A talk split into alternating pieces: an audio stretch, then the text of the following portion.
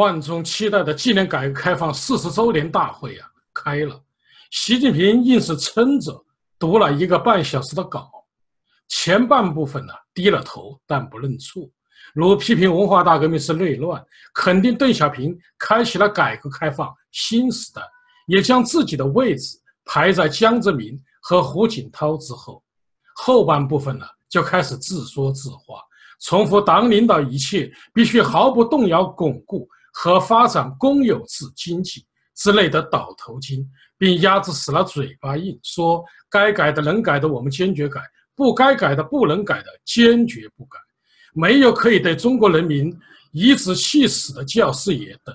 社会对习近平的讲话反应失望，认为改革已死，政治倒退减速。在习的报告中有句话呀，倒是挺准确的，可谓一语成谶。那就是未来必定会遇到难以想象的惊涛骇浪。为什么习近平必定会遇到难以想象的惊涛骇浪？什么是习近平将要面对的惊涛骇浪呢？首先，我们回答第一个问题。我的看法是，习近平六年的执政民心尽失。周易说：“德不配位，必有灾殃；德薄而位增，智小而谋大，力小而任重。”先不急矣。惊涛骇浪来自习近平的八宗罪：一是修宪废除任期制；一是修宪废除任期制，这是习近平走向衰败的转折点。尽管2012年习近平上台以来政治倒退明显，但习近平的反腐打虎还是颇得民心，甚至习近平集权也被人们包容。毕竟中国有着数千年的专制。但习近平突然修宪、取消任期制，还是雷倒了中国人。二是个人崇拜，何为文革方案？习近平的个人崇拜自上台后就一直在进行。十九大后变本加厉，调门啊是越来越高。从人民领袖到伟大舵手，直逼毛泽东的四个伟大。个人崇拜使江泽民、胡锦涛等老人集团的不满。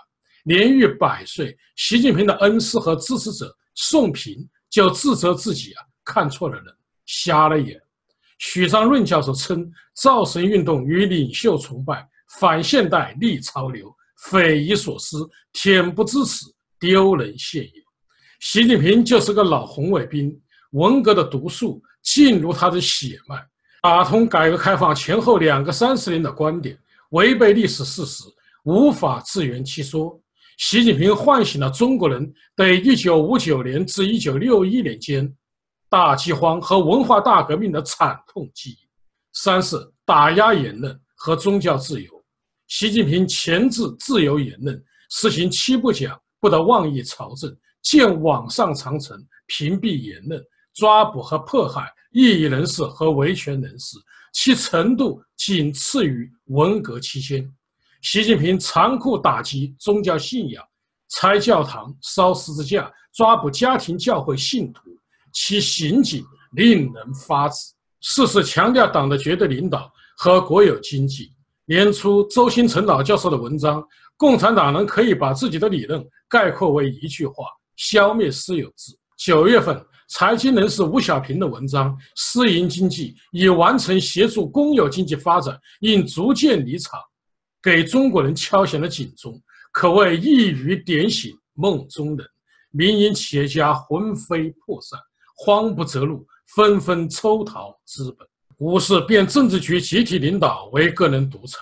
习近平要求政治局委员向其汇报工作，尤其进行个性化点评，从而改变了集体领导，而将自己啊定于一尊。此举不仅让李克强成为历史上最弱势的总理。也让红二代深感不满。刘源在湖南省纪念刘少奇同志诞辰一百二十周年座谈会上暗批习近平称：“教训比经验更加宝贵，我们要深刻吸取，维护好民主集中制，加强和维护党的团结，绝不让历史的悲剧重演。”六是经济萎靡不振，中国货币超发，汇率大幅下跌，影子银行风险巨大。房地产泡沫严重，经济危机啊一触即发，老百姓感到严冬已至，一场前所未有的财富消灭运动即将到来。习近平对外出访比大傻逼，不顾中国尚在发展中国家和有上亿贫困人口的国情，彻底摧毁了他的亲民形象。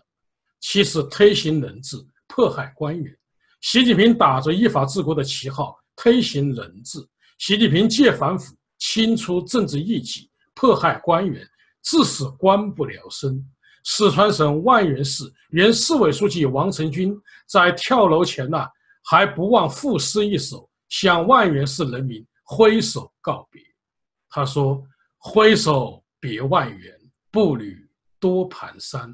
回首望乡亲，未雨泪满眼。山高地气薄，城市何其艰。举军力拼尽，士辈乃成伴。莫道十年苦，为民苦也甘。从今夜夜思，梦里是。”八三八是种族迫害、文化灭绝、分裂国家。习近平的酷吏陈全国在新疆修建再教育集中营，将百余万维吾尔人非法关押，这是人类社会二战后从未出现的灾难。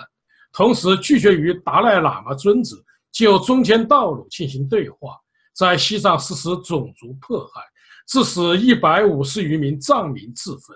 种族迫害和文化灭绝。将少数民族逼向争取民族独立。九是中美关系恶化，贸易战引发新冷战。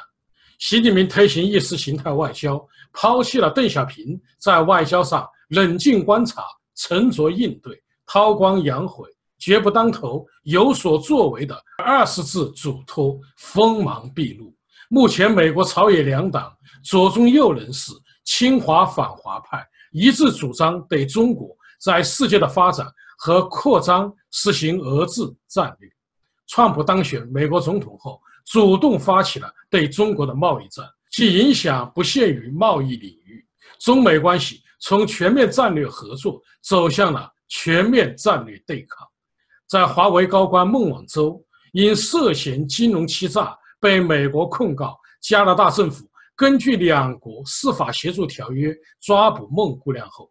习近平竟不顾国际法，抓捕了多名加拿大公民予以报复，使中国几十年的改革开放形象毁于一旦。以上是习近平执政以来的九宗罪，他使中国的知识精英、商业精英、政治精英和老百姓以及西方文明世界都成为了他的敌人。有朋友问：李克强作为总理，难道不应该对内政外交的困境担责吗？当然应该。但习近平通过设立各种领导小组夺了政府的权力，使具有改革思维的李克强总理边缘化。习近平既然掌握了绝对的权力，自然就要承担所有的责任。定于一尊，必毁于一旦。花开两朵，各表一枝。说完习近平的八宗罪，我们再来谈谈他将要面对的惊涛骇浪。习近平在纪念大会上的讲话。与其说是纪念改革开放，不如说改革开放的追悼会。习近平的讲话是一个分水岭，因为他断绝了中国各界和国际社会对中共的最后念想。从希望到失望，再到绝望，习近平的惊涛骇浪啊，自然就会咆哮而至了。第一，党内政治势力逼宫。目前，习近平虽然大权在握，但不得人心。没有同盟军，而西家军又大都是酒囊饭袋，党内各派政治势力会聚集在保卫改革开放的旗帜下，对其逼宫。中共党内政治斗争向来残酷无情，改革停步、倒退、减速，上不上下不下的习近平会墙倒众人推，树倒啊猢狲散。第二，腐败。习近平曾经反腐大得人心。但由于他拒绝政治制度的改革，走上了明太祖朱元璋惩治贪官的老路。但历史的经验证明，越是残酷反腐，腐败就会越严重。习近平成也反腐，败也反腐，中共新一轮腐败已如期而至。第三，经济危机，中国经济下滑严重，危机重重。国家统计局公布的数字显示，今年第三季度。国内生产总值同比增长百分之六点五，去年同期增长率为百分之六点七，是二零零九年世界金融危机以来中国第三季度经济最低增长率。与疲软的中国经济并行的是不断下跌、哀鸿遍野的中国股市。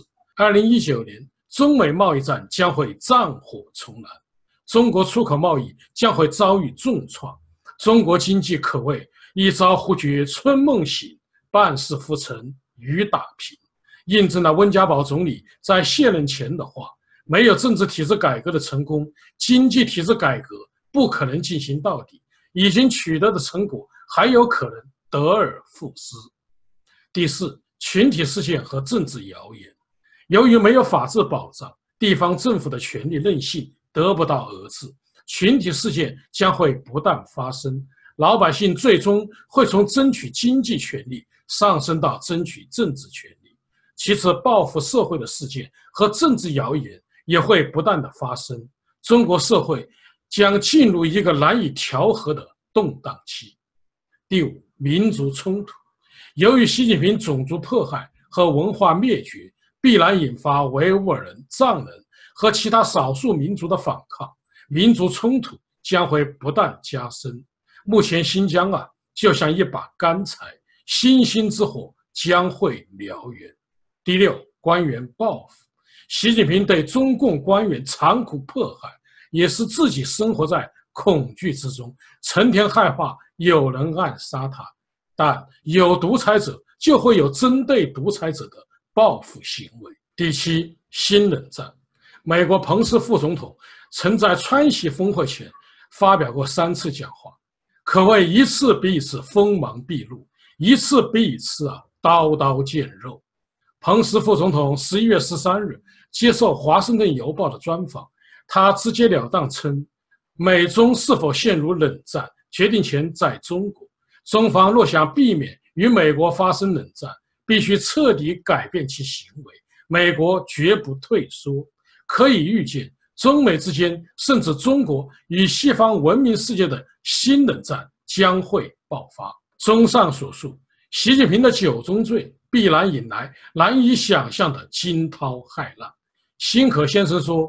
历史的经验是，如果大部分人对一个王朝表示不满甚至绝望，其中一部分人有改变现状的愿望，但未必会行动。